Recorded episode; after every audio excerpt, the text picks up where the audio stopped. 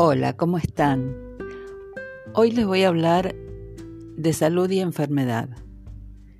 Los pensamientos influyen toda la vida. Somos lo que pensamos y de acuerdo a lo que sentimos.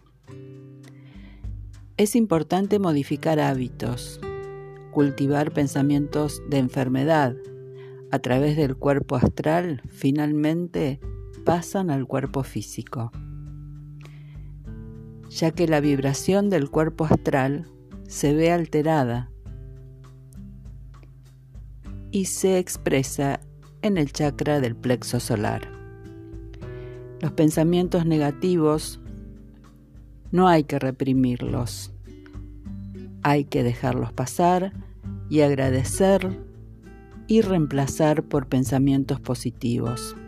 Lo importante no es lo que sucede fuera de nosotros, sino lo que hacemos con eso.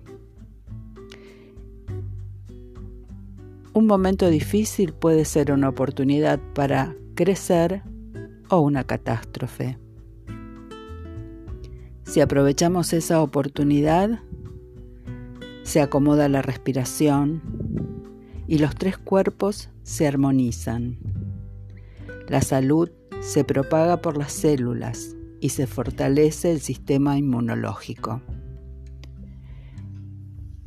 Por otro lado, las emociones son muy difíciles de encauzar.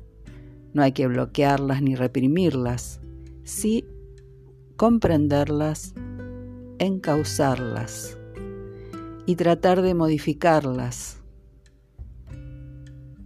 Si damos rienda suelta a nuestras emociones, el cuerpo astral se conmociona y solo nos dañamos a nosotros mismos,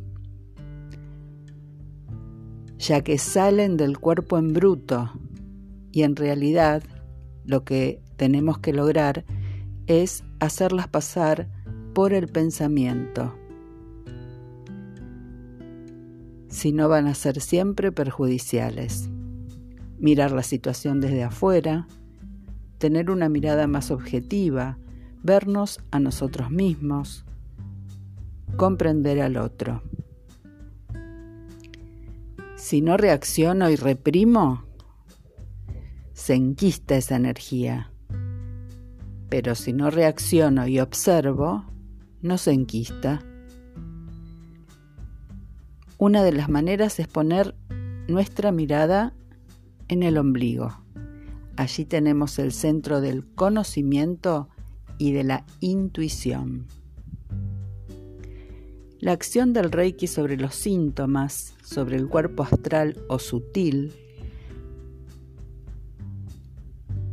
El síntoma significa que el cuerpo astral o sutil se modifica, a veces se intensifica momentáneamente, pero pasando Reiki es porque está limpiando. En el tratamiento, las primeras sesiones pueden hacer desaparecer esos síntomas, pero hay que ser persistente, seguir con el tratamiento, ya que fue mucho el tiempo al que le llevó construir ese síntoma y va a ser el mismo tiempo el que no lleve eliminarlo. Todo depende de la persona, del compromiso, de aprender a aceptar los síntomas, conectar con ellos. El Reiki acelera este proceso y hasta a veces limpia karma antiguo. Los pensamientos, emociones, sentimientos hacen que se instalen en el cuerpo etérico hacen impacto sobre el cuerpo astral, llevan deficiencia a los órganos y glándulas, se producen inflamaciones, heridas, accidentes leves, luego afecciones crónicas, lleva a procesos irreversibles y luego la muerte, el abandono del cuerpo físico.